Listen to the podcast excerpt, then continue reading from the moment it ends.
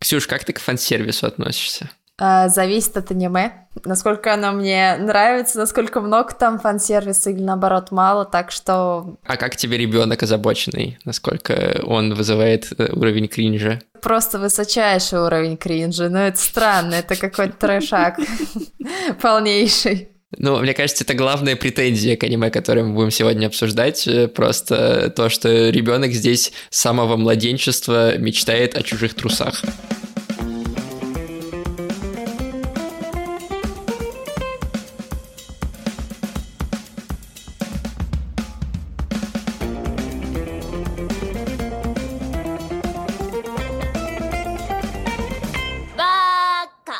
Всем привет, меня зовут Эдуард. А меня Ксюша.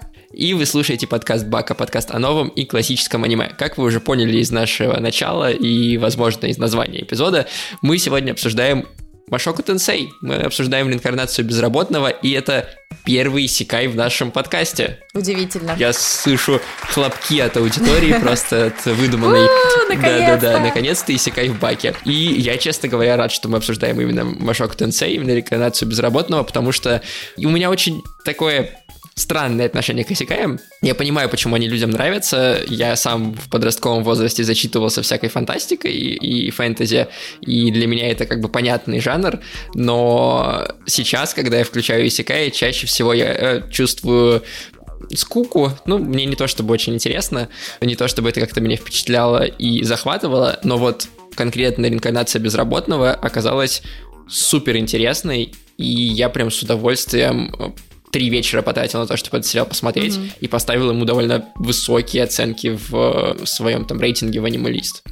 Ну, ты знаешь мою любовь к исекаям, это просто, ну да, короче, это отдельный вид удовольствия у меня. И на самом деле мне тоже очень понравилось это аниме, на удивление, несмотря на то, что там очень много всякого кринжа, где, да, пацан просто тырит чужие трусы, зачем, непонятно, ну ладно. Вот. Ну да, вещь прикольная, очень интересная, и несмотря на то, что ты секай, как-то авторам получилось сделать не душный «Властелин колец». Так, так, сейчас я никого не хочу обидеть, я обожаю «Властелин колец», но, но когда это пытается... Ты просто бомбу да, замедленного действия когда, кинула в комментарии. Но, но когда это пере... пытается это сделать в аниме, это получается обычно очень плохо. Вот, и мне из-за этого очень грустно и обидно, потому что я сама обожаю фэнтези и вот всю вот эту вот прикольную приключенческую фигню, но в аниме это сделать сложно, вот прям по канону. А тут вроде как получилось. Ну вот, мы будем сегодня как раз обсуждать, как так получилось, из чего состоит это аниме и почему оно нам так понравилось. Мы даже, видимо, не будем спорить, видимо, будем хвалить. Так что поехали. Давай. Как вы знаете, в этом сезоне пока что у нас нет партнеров в выпусках, ни в первом, ни в этом, но мне есть что вам рассказать э, перед тем, как мы начнем обсуждать э, Машок Тенсей. А рассказать я хочу про наш телеграм-канал, Э, баки, в котором куча-куча каждый день как минимум один пост, а иногда больше материалов дополнительных разных историй, заметок, э, смешных э, мемов, увлекательных фактов о аниме. Например, вот в воскресенье, для вас это прошлое воскресенье, для нас это текущий день, когда мы записываем этот подкаст, вышел пост про коллаборацию между семьей шпиона и человеком бензопилой. Такое есть специально для того, чтобы прорекламировать мангу и ту, и другую, э, авторы взяли Сею из «Семи шпиона» актеров озвучания, и как бы Аня Форджер, э, узнав о том, что существуют демоны, э, дала своим приемным родителям прозвище. Ллойд Форджер стал демоном учебы, потому что заставляет ее все время учиться, а Йор демоном кулинарии, демоном готовки, потому что она очень плохо и невкусно готовит. И вот, при этом по читу демона из э, Чека Медзапилы, она назвала миленьким. Вот. Пост можно увидеть было в Телеграме, и до сих пор можно его увидеть, если вы зайдете туда по ссылке в описании, промотаете наверх, увидите там этот пост, увидите саму рекламу с этими голосами, она очень прикольная. Там же можно, да, найти, как я уже сказал, интересные факты, но еще там есть и анонсы всех выпусков, чтобы вы их не пропускали, анонсы бонусных эпизодов, чтобы вы их не пропускали, и рассказ о том, как э, на бонусные эпизоды подписаться. И там, например, врата аниме тоже мы туда выкладываем вообще всю нашу активность э, и все наши классные штуки, которые мы делаем. Так что переходите по ссылке в описании и подписывайтесь на телеграм-канал Баки. Всем велкоме. Давай начнем с истории создания и истории вообще реинкарнации безработного с Машока Тенсей, потому что там есть про что поговорить, потому что, мне кажется, это важно в контексте, знаешь, именно самого аниме. Э, почему оно такое классное, важно, как оно было сделано. Я тебе расскажу. Короче, вообще изначально веб-роман, да, давай так переведем, mm-hmm. в 2012 году было записано, а аниме вышло в 2021, то есть 9 лет спустя.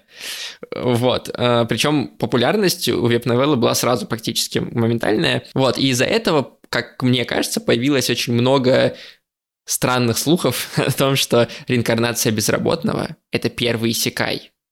Реинкарнация безработного – это то, благодаря чему у Исекая появились те штампы, которые есть, и типа многие аниме, которые даже вышли до того, как э, вышла реинкарнация безработного, были вдохновлены реинкарнацией безработного в плане новеллой. И, с одной стороны, здесь есть толика правды, потому что, ну, какие-то основные тропы действительно начали перениматься из популярной новеллы. Другие новеллы начали появляться, там, например, многие из э, исекаев, про которые я писал заметки на протяжении этого года в Телеграм-канале, вот они явно вдохновлялись Машоку Тенсей, там есть очень похожие какие-то паттерны, причем названия этих аниме даже не запоминаются. Но первым исекаем назвать его точно нельзя, потому что э, была куча других э, исекай историй до этого. Эм, и вот этот вот мотив того, что это первое исекай аниме, на самом деле неправильное абсолютно. Как минимум, э, знаешь, есть подручные Луизы, Луиза Нулизы, mm-hmm, да. аниме такое, которое выходило в когда-то очень давно. В 2006 году, и оно как раз тоже не первый Исикай, но оно те же паттерны повторяет местами, хоть и в более комедийном формате, что и э, Машок Тенсей. И поэтому тут как бы нужно быть с этим поосторожнее. Оно действительно влиятельное, но, но не первое. Да, ну как-то очень странно они решили, что это типа первый Сикай, просто потому что была новелла там в каком-то там 2012 году, но было же дофига тоже приключенческих аниме. Они, конечно, были немного по-другому построены чуть-чуть, но какие-то основные моменты там были. Не да, знаю, да, да. сомнительная есть, история, сомнительная. Это возникло, потому что Машоку Тенсей очень долго делали, понимаешь? Угу. Вокруг него начал складываться такой миф, потому что да, 9 лет прошло с выхода веб-новеллы. Понятное дело, что веб-новелла должна стать популярной, должно выйти какое-то количество томов, чтобы экранизировали, но 9 лет все равно довольно большой срок. И продакшн самого аниме занял 5 лет. Фига себе, что они там делали? Пять лет делали это аниме. Сейчас я расскажу, что делали. Изначально это аниме должна была делать студия Экферм, которая э, занималась САО, угу. другой фантастической историей. Но Egg White была занята.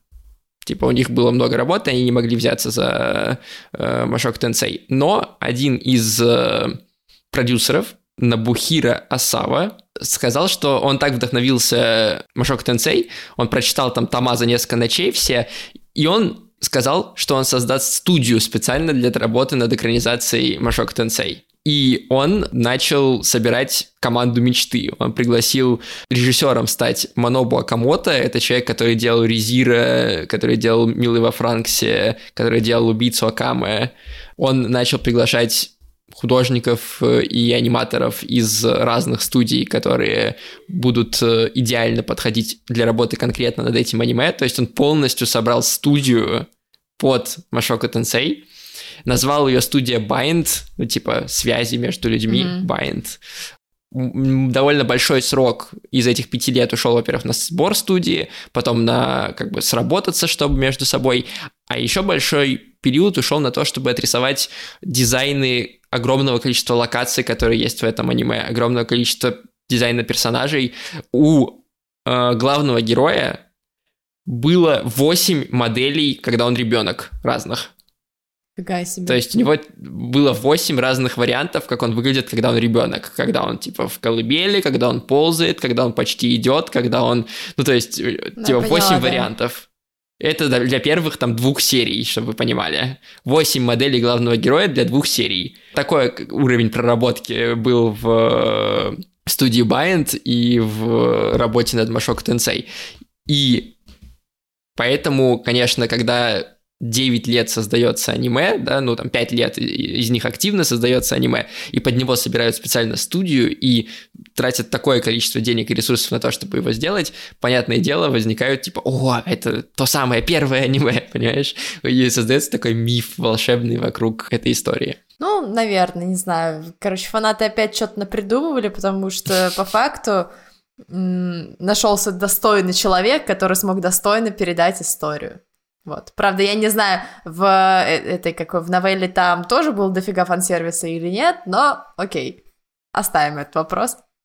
Про новеллу я могу просто два слова. Я ее сам не читал, вот, но я почитал огромное количество отзывов на нее и западных э, каких-то читателей, и российских, и судя по всему, судя по всему, история в новелле гораздо более странная, гораздо менее складная и гораздо более основана на фан-сервисе, чем история в итоге, которая получилась в аниме сценаристы, причем вот, да, Манобу Акамото, он не только раскадровки делал, и не только режиссером выступал, но он еще и сценарий писал полностью. И вот, судя по всему, он довольно сильно доделал, дошлифовал, довел до какого-то уровня историю. И то, что аниме в этом смысле даже лучше, чем изначальная новелла. Блин, прикольно, тогда уважуха. Если это, то есть, получается, они вообще сократили еще фан-сервис где-то наполовину. Охренеть. Ну, я, я не знаю насчет наполовину, но сократили, да. Нормально, нормально. Читать мы это не будем. Погодите, где это я? Все еще в больнице?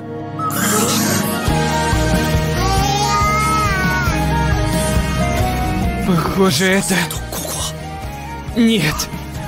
Это не Земля. Это иной мир. Мир меча и магии. Давай э, разберемся с какими-то внешними вещами еще, прежде чем мы перейдем к истории. Поговорим про... э, Мы обычно это в конце делаем, но мне кажется, что с Машоко Тенсей э, хочется это вначале как бы избавиться от этих вопросов и пойти дальше. Про анимацию, про визуальный стиль, про музыку. Давай. Мне кажется, что здесь невероятный уровень анимации проработки. Это когда 10 ты смотришь 10. Это такие боевки, извините. Это моя отдельная любовь к, бо- к боям. Сейчас про, бо- про, про, бо- про боевки мне просто- просто хочется Давай. сперва про, про дизайн и э, дизайн всех локаций, потому что каждый город, в котором оказываются главные герои, они в какой-то момент начинают путешествовать, каждый бином, да, как-то э, мир, э, там, здесь это демонический мир, здесь там снежный, здесь поля и так далее, каждый из них прорисован невероятно детализированно, у тебя никогда не появляется ощущение, что это какой-то, знаешь, сгенерированный обычный задник, как часто возникают в других исекаях, что это просто типа шаблонный лес. Тут есть лес, когда они попадают к кошкам, но это потрясающий какой-то тропический лес, который затапливает, и когда уехать нельзя, потому что его затапливает, э, потому что сезон дождей начинается, и там вот эти лианы и э, переходы между деревьями, и ты такой, блин, офигеть, как проработано. Ты вспомнила про «Властелин колец», Зверолюди. И мне кажется, что- Зверолюди, не да, кошки. зверолюди, зверолюди, да. Ты вспомнила про «Властелина колец», и мне кажется, что, ну, наверное, как-то... Да нет, почему?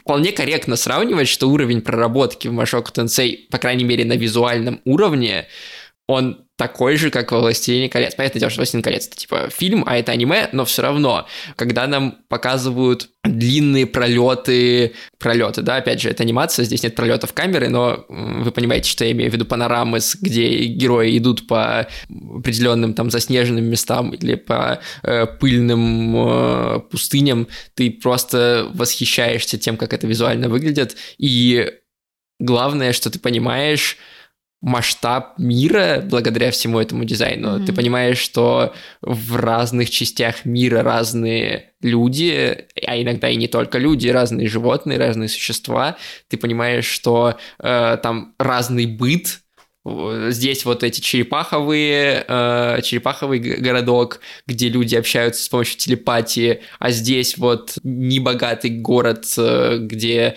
выкидывают из окна мусор и можно заработать очень мало, будучи искателем приключений, а вот здесь уже видно, что это богатый большой портовый город, и ты видишь эту разницу без каких-то дополнительных объяснений, тебе это понятно просто на визуальном уровне, ты понимаешь из того, как дизайн сделан, что это все отлично отличается друг от друга. И потом ты включаешь другой какой-то исекай, где каждый город Одинаковый. Такой же, как предыдущий, да, такой же, как предыдущий, где они абсолютно э, сгенерированы как будто нейросетью по запросу средневековый город. Тут, э, ну, как бы просто рай для глаз в этом смысле, mm-hmm. в плане дизайна окружения и дизайна задников и дизайна помещений. Еще, знаешь, что я заметила, когда вот эта вот анимация с пролетами, она мне порой очень сильно напоминала стального алхимика. Там тоже вот когда они путешествовали, по-моему, mm-hmm. было несколько таких переходов, и мне прям вот так флешбэкало в другое аниме, думаю, вау. Ну, в общем, что-то где-то позаимствовали, но сделано очень клево и прикольно. Вот, особенно, да, отдельный респект э, городам и вообще разным континентам, как они это проработали все, потому что это реально большая редкость. Вот даже вот угу. в масштабных аниме, ну, не знаю, там, типа как, не знаю, One Piece, Наруто, угу. вот, там как бы есть разница между, между регионами, но она как-то не так все, все равно ощущается, как э, здесь. Здесь... Знаешь, там ты ощущаешь это как, типа, вот здесь деревня, вот здесь деревня, они разные. Ну да, да, да. А в Машок Тенсей ты, ты, ты, ты, ты ощущаешь масштаб мира. Mm-hmm. Да, да. И это, это круто, реально. Э, в какой-то момент э, тебе создается ощущение, что ты в какой-то игре, ну, фэнтези-игре, uh-huh. не знаю, там типа как Skyrim, условно. Uh-huh, uh-huh. Вот. И реально создается ощущение, что ты в каком-то нереальном квесте, вот, особенно, особенно, знаешь, вот этот эффект, когда чувак еще постоянно общается сам с собой в своей голове. Да-да-да. Еще, мне кажется, на это работает феноменально классная, хоть она и не кажется какой-то супер оригинальной, но очень атмосферная музыка, которая здесь есть.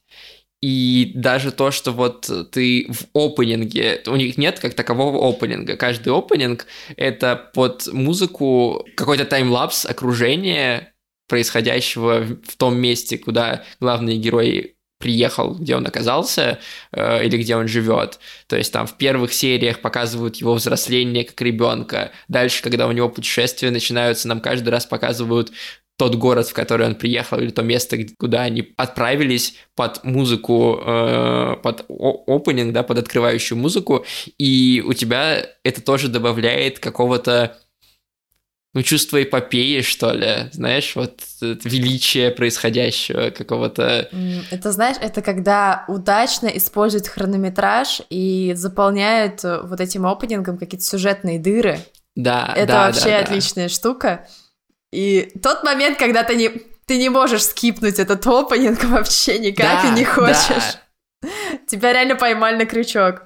И у тебя, главное, нет ощущения, что там должен быть какой-то другой опенинг. То есть в какой-то момент, я, там на второй серии обычно ты ждешь, там в первой серии опенинга нет, или он в конце, да, добавлен, а во второй серии опенинг начинается. И я такой, о, сейчас опенинг начнется. И я понимаю, что его нет, что это просто музыка и типа, ну, сюжетные кадры. И потом я такой, вау, это же, ну, смело для аниме, и как же круто это исполнено здесь. Ну, кстати, закрывашки тоже достойные. Они тоже немножечко... Нет, закрывашки хорошие, Они да. тоже немножечко закрывают сюжетные дыры, такие, ну, даже не дыры, а подсказывают тебе, что там будет дальше. Вот, но...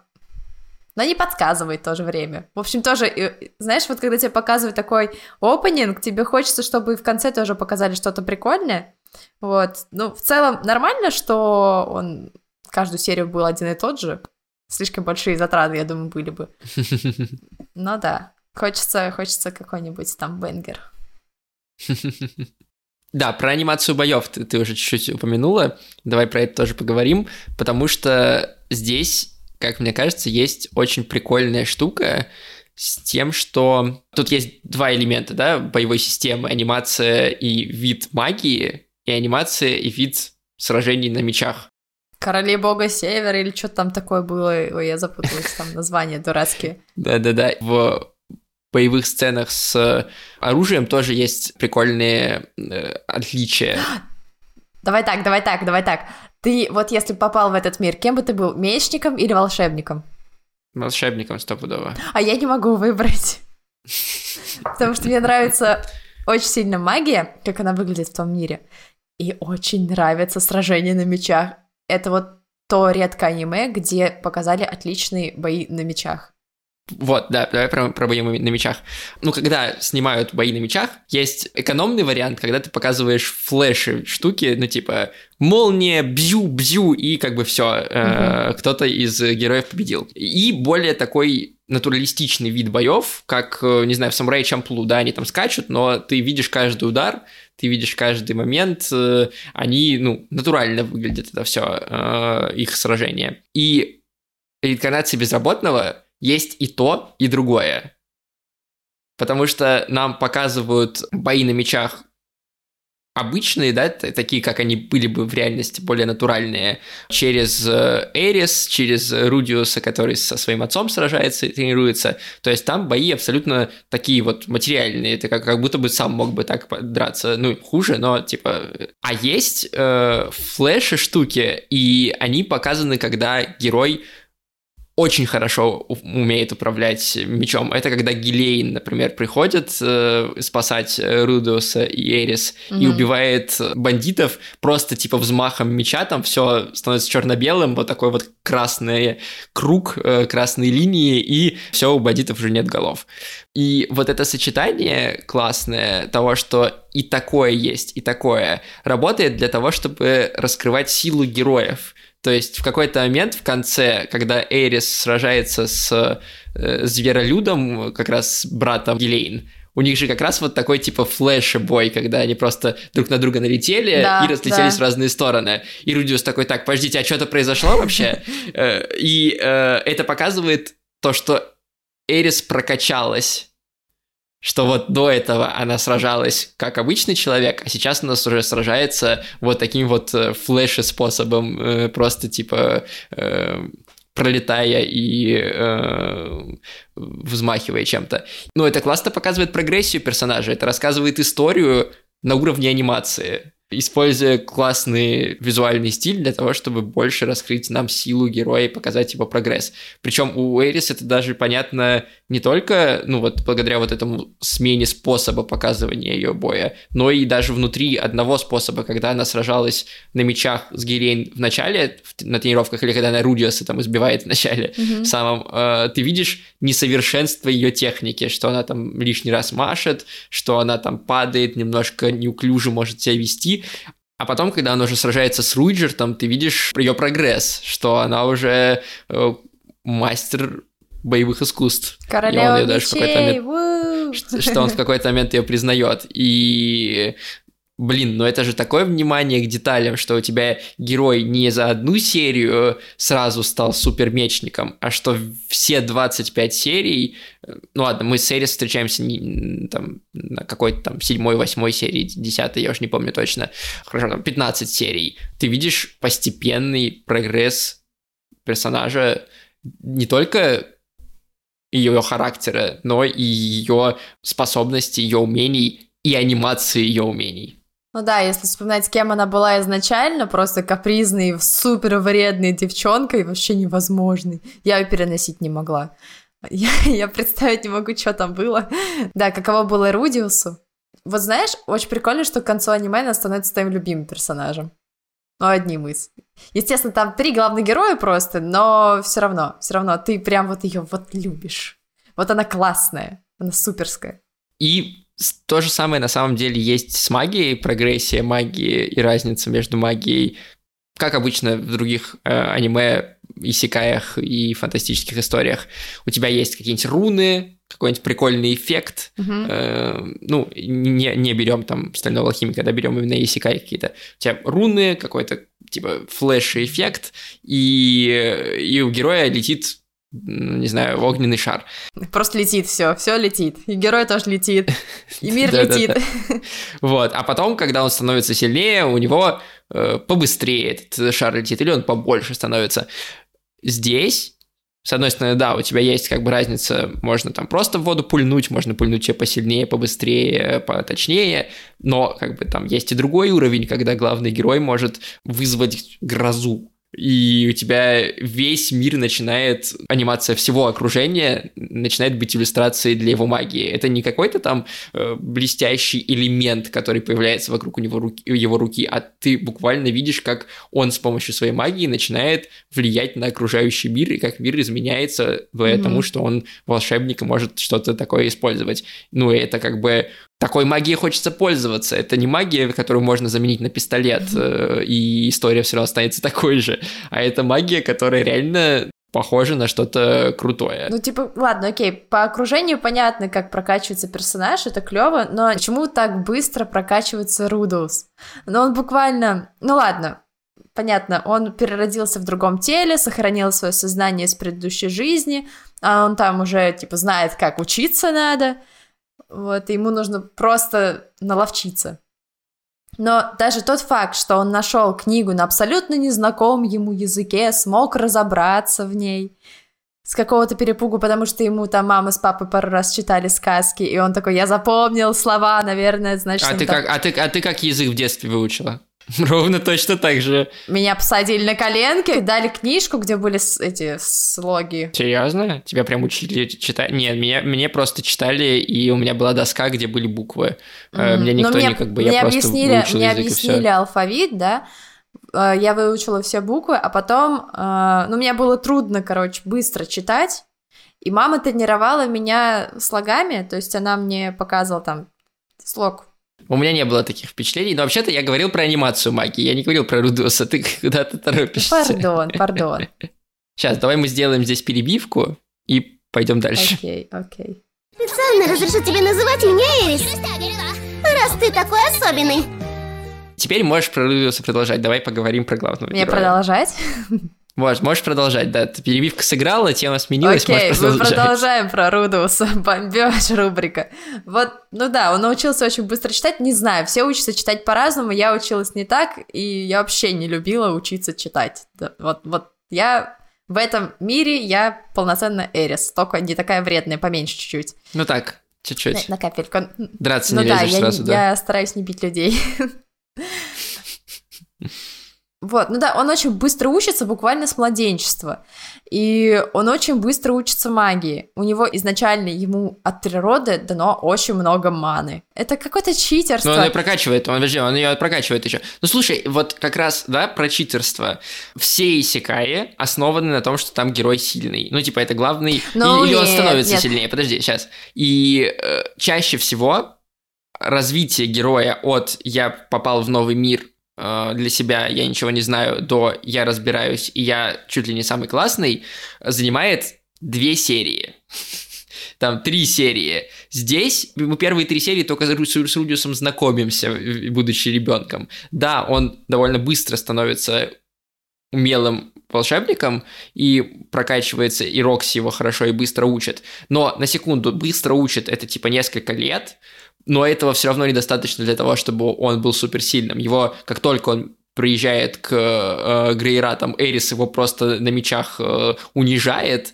Потом, когда он оказывается в э, мире, там, где Руджерт, Руджерт тоже довольно легко может его победить, и это нам много раз Но показывают. это на мечах, что... а я говорю про магию. Так, так для даже да, магию, типа, Пол, его отец, когда уже главный герой умел обращаться с магией, все равно побеждал его с помощью оружия.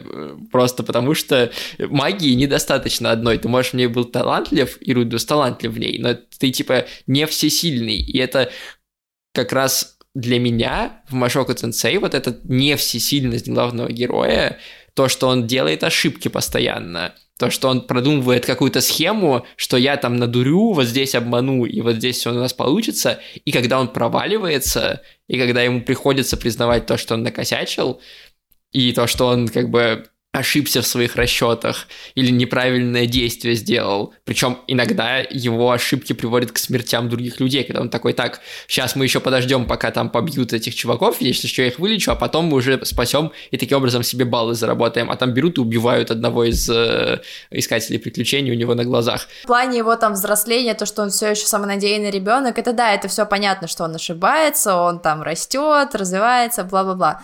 Но, знаешь, я придираюсь из-за одной серии. Вот когда он встретился с супербоссом, я не знаю, будем мы спойлерить mm-hmm. или не будем, и когда он ему проиграл, там супербосс ну, короче, Рудиус, он там что-то наколдовал, какое-то суперское заклинание, которое никто никогда не видел. И этот супербосс тоже это оценил, сказал, блин, как много маны на уровне там великого злодея, которого я там когда-то победил. Да, но при этом он все равно проиграл Нет, Рудиус ну, абсолютно в хлам, понятно, типа проиграл другому понятно, чуваку. Понятно, что он проиграл просто из-за того, что у него еще недостаточно опыта в боях, даже он там прошел весь этот демонический континент, но просто какого фига у него внезапно появилось в башке какое-то рандомное ну, заклинание? талантливый человек. Нет, нет. Ну, в смысле, ну нет, ну, а, а то, что Эрис классно сражается, то, что да, вот она за все время там прокачалась до Понимаешь, в чем фишка? Мы, мы все аниме, мы все аниме видим, как Эрис прокачивается, как она занимается. Мы а все Родиус... аниме видим, как не, он занимается нет, магией. он просто, понимаешь, мы единственное... единственное... В смысле? В самом начале подожди, он постоянно подожди, подожди, стоял, подожди, стрелял этой водой подожди. и тренировался. Вот именно, в самом начале мы только видим, как он учился, он отучился с Рокси, сколько там, три года, два, ну не помню точно. Вот. И все, на этом он закончил свое обучение. Потом он захотел поступить в школу магии и волшебства Хогвартс, но не вышло. вот. И, в общем, он, все еще не дошел до своей школы. Понимаешь, его главной, главной целью было пойти учиться магии дальше, а перед этим ему вот надо это было... охеренная штука, то, что... Прости просто, что я тебя здесь перебью, но просто ты это упомянула уже, и мне, и, типа, с момента, как я посмотрел это аниме, все время до нашей записи я хотел рассказать про вот этот момент, ага. то, что э, обычно в аниме э, у героя есть цель, и он к ней на протяжении всего аниме идет. Наруто мечтает стать Хокаге и спасти Саски. Да, э, там главные герои Хайку мечтают быть крутыми волейболистами. Там главные герои каких-нибудь исекаев э, мечтают убить главного босса и заработать много денег. Ну, то есть есть какая-то одна цель, к которой герой идет. Но в жизни так не работает. В жизни ты ставишь себе цель, а потом обстоятельства так меняются, что эта цель перестает быть релевантной, она у тебя меняется тоже вместе с, с твоей жизнью. И Машоку Тенсей удивительным образом это показывает, потому что главная цель Рудиуса в какой-то момент становится действительно заработать денег на то, чтобы вместе с Сильфиетой пойти учиться в школу магии – он переезжает в другое место для того, чтобы там учить Эрис и быть репетитором и заработать эти деньги, а потом случается... Коллапс. Событие, коллапс, да, случается то, что меняет полностью его цель на ближайшие полсезона, на ближайшие, даже на, на все время, скорее даже, на все время, что он живет. Теперь ему нужно вернуться домой, и ему нужно защитить Эрис э, и привести ее домой. А потом, когда он оказывается дома, Оказывается, что это, этого недостаточно, чтобы вернуться обратно в то прошлое, в, в те цели, которые были до этого, потому что его родители пропали. Ему нужно искать их и других людей, которые пропали, так же, как он э, вместе с Эрис. И у него появляется, соответственно, новая цель, к которой ему нужно идти, и новые препятствия, которые ему нужно преодолеть. И вот это естественное изменение целей главного героя из-за сложившихся обстоятельств заставляет тебя чувствовать реальность происходящего в аниме, заставляет тебя чувствовать естественность событий что это не просто какая-то э, какая-то generic история, а что в любой момент может что-то случиться, что изменит полностью направление и движение героя. И более того, ну, из-за того, что эта история из детства, там, в юность, а потом, скорее всего, во взросление будет, герои постоянно будут друг с другом сталкиваться, и я предполагаю на следующие сезоны, да, которые будут, и исходя из того, что я видел, люди рассказывали из новелл, вот это естественность изменения целей сохраняется на протяжении всей истории. Постоянно у Рудиуса ну, новые задачи перед ним стоят, ровно так же, как у тебя в жизни стоят новые задачи каждый раз. По мере того, как ты взрослеешь. В плане, в плане ощущения реальности там все абсолютно вот как в жизни. То есть не все идет так, как ты хочешь, вообще далеко не гладко, и порой очень ужасно, и тебе жизнь под, под, под, подкидывает такие приколы, что лучше бы ты вообще в это не ввязался. Да, я согласна. То есть там нет такого, знаешь, вот когда ты смотришь «Властелин колец», там вот этот излишний пафос, типа Арагорн, сын Араторна, вот этого ну, кстати, здесь вот да, абсолютно «Властелин нет. колец» — яркий пример, потому что Да, там изначально, да. ну, типа, донести кольцо и уничтожить его. Мгм. Все, это одна цель у главных героев на протяжении всех трех томов и всех там трех фильмов. Да, тут интересно, тут интересно прям наблюдать за ним, он вообще вернется к своей первоначальной цели, а как его вообще жизнь сведет там с какими-то Мгм. персонажами или не сведет, что вообще происходит в этом мире. И там постоянно нам подкидывают каких-то рандомных странных персонажей, которые когда-то там давно в этой вселенной играли э, большую роль, А сейчас они просто на втором плане находятся. они на втором плане, и знаешь, опять создается такое, такое ощущение игры, когда ты внезапно натыкаешься на какой-то, с- на какой-то сундук с плюшкой, ну типа, опа, лишняя Мгм. жизнь, дай-ка заберу. Так у него, например, волшебный глаз появляется. Ну, условно, условно, примерно такое ощущение. И это прикольно, потому что интересно смотреть. Тебе интересно, Мгм. что будет дальше. Мгм. И как вообще повернется сюжет. Тут э, как раз я прям в диком восторге вот от этого аспекта главного, как мне кажется, в этом аниме.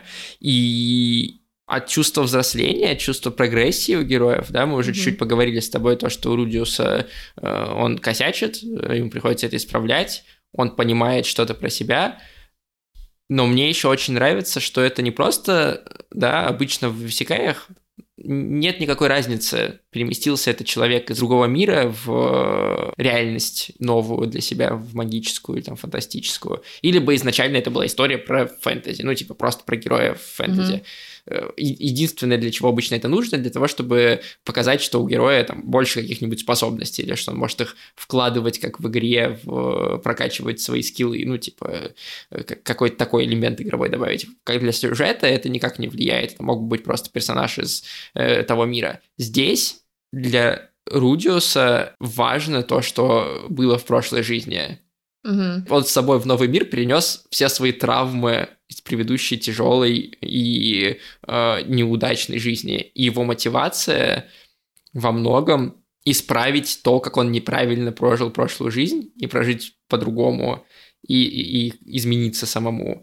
Невероятно круто, как это все и визуально, и сюжетно показано, когда он боится выйти на улицу, и Рокси в какой-то момент помогает ему выйти на улицу, когда он в конце э, Эрис уходит, и он э, остается лежать и э, думает, что опять сдастся, но в какой-то момент понимает, что он должен спасти свою маму, да, он должен ее найти, и это становится для него мотивацией. И вот этот момент, где его старое тело привязано к забору, а он делает шаг за этот забор уже в новом теле Рудиуса, невероятно какой-то, ну, визуальный элемент, как бы момент, который западает в голову, и ты, ну, как бы буквально понимаешь, как он преодолевает эту травму, ты видишь этот момент.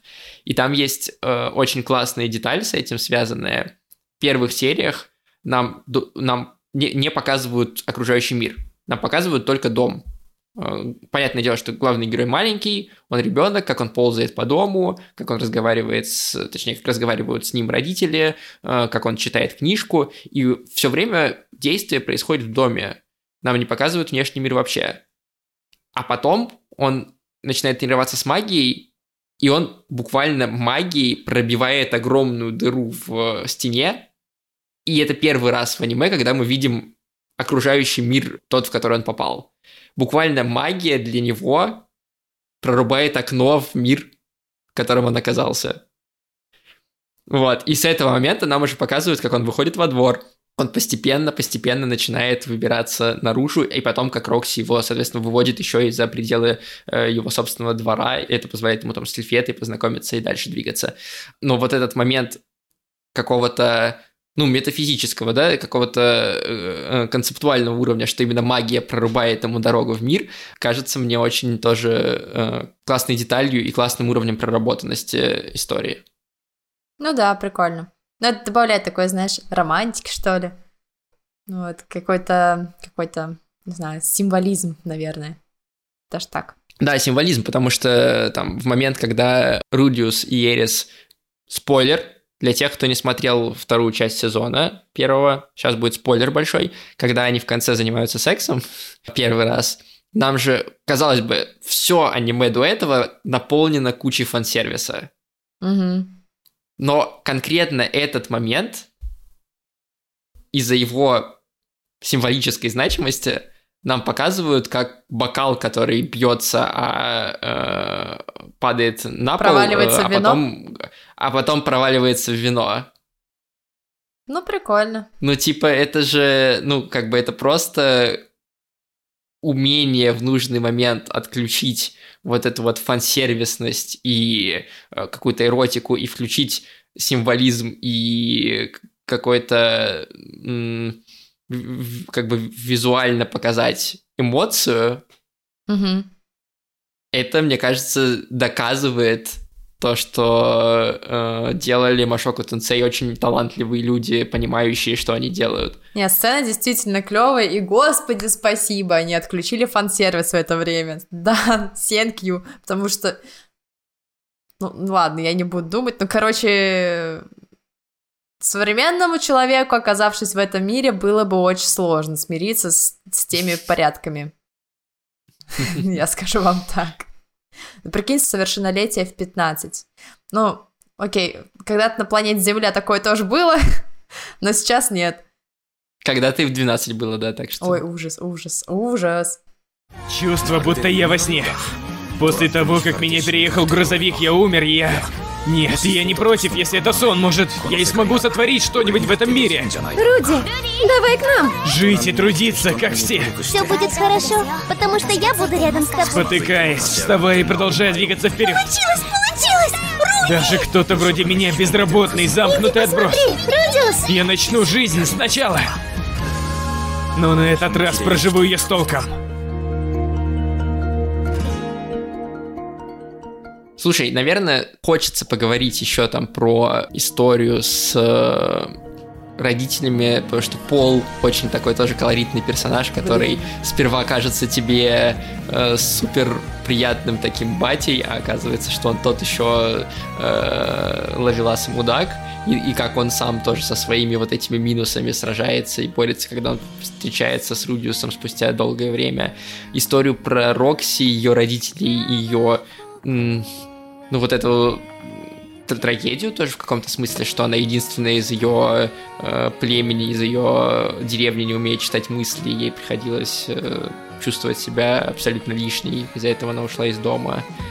Э, какие-то истории про, про того же э, Руиджерта и его, да, тоже трагедию его племени и э, его путь изменения, преодоления. Такое огромное количество тем, которые можно затронуть и которые можно в инкарнации безработного разбирать, а это на секунду просто типа 25 серий. Ну, в плане проработки это клевая штука, да. Настолько наполненный мир. Да, и я, я это к чему? К тому, что мы не успеем с тобой все обсудить. вот Вообще я. Мне кажется, мы хорошо затронули Эрис и Рудиуса, и они, будучи главными героями, здесь э, супер э, важные. Мне кажется, что мы рассказали хорошо про всякие визуальные элементы, которые первыми, конечно, бросаются в глаза, когда смотришь инкарнацию безработного. Мне кажется, что мы в целом хорошо описали главные плюсы и преимущества этого аниме по сравнению с другими. Э, вот. Поэтому пишите, пожалуйста, если вам хочется, чтобы мы порассуждали еще о других персонажах этого мира, или вам окей, и тогда мы будем просто ждать новый сезон, который запланирован Да. уже, который уже анонсировали, он уже точно будет, и тогда уже там мы обсудим что-то еще более предметно и подробно, когда это аниме выйдет. Если вы попросите нас больше порассуждать, то мы, может быть, запишем какой-нибудь бонусный дополнительный эпизод, где мы еще про Машоку Тенсей поговорим. Мне кажется, в любом случае надо записать бонусный. Видите, Ксюша уже готова, так что вы э, пишите, пожалуйста, если вам это интересно. Можно это сделать в комментариях в телеграм-канале, э, про который я говорил в начале выпуска. Можно это сделать на YouTube, если вы нас там смотрите. Я надеюсь, что в этот раз у нас получилась хорошая видеоверсия, хотя не факт абсолютно. Вот. На этом, я думаю, мы будем заканчивать. Да, все. Погоди, стой, а приветы не будем? Приветы. Нужно передать приветы нашим патронам, бустерам и донам.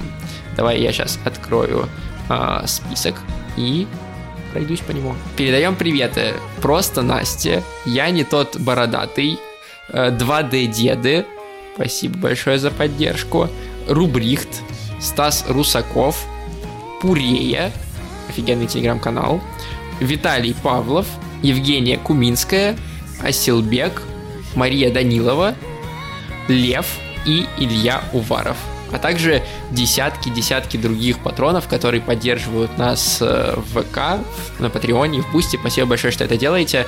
Э, надеюсь, что вам нравятся наши бонусные... Падает. Будет видео с покапом. Надеюсь, что вам нравятся наши бонусные эпизоды, которые мы делаем специально для вас. И то, что мы вернулись вот с такими обычными большими разборами тоже. Всем пока, до следующей недели. Всем любовь, всем пока.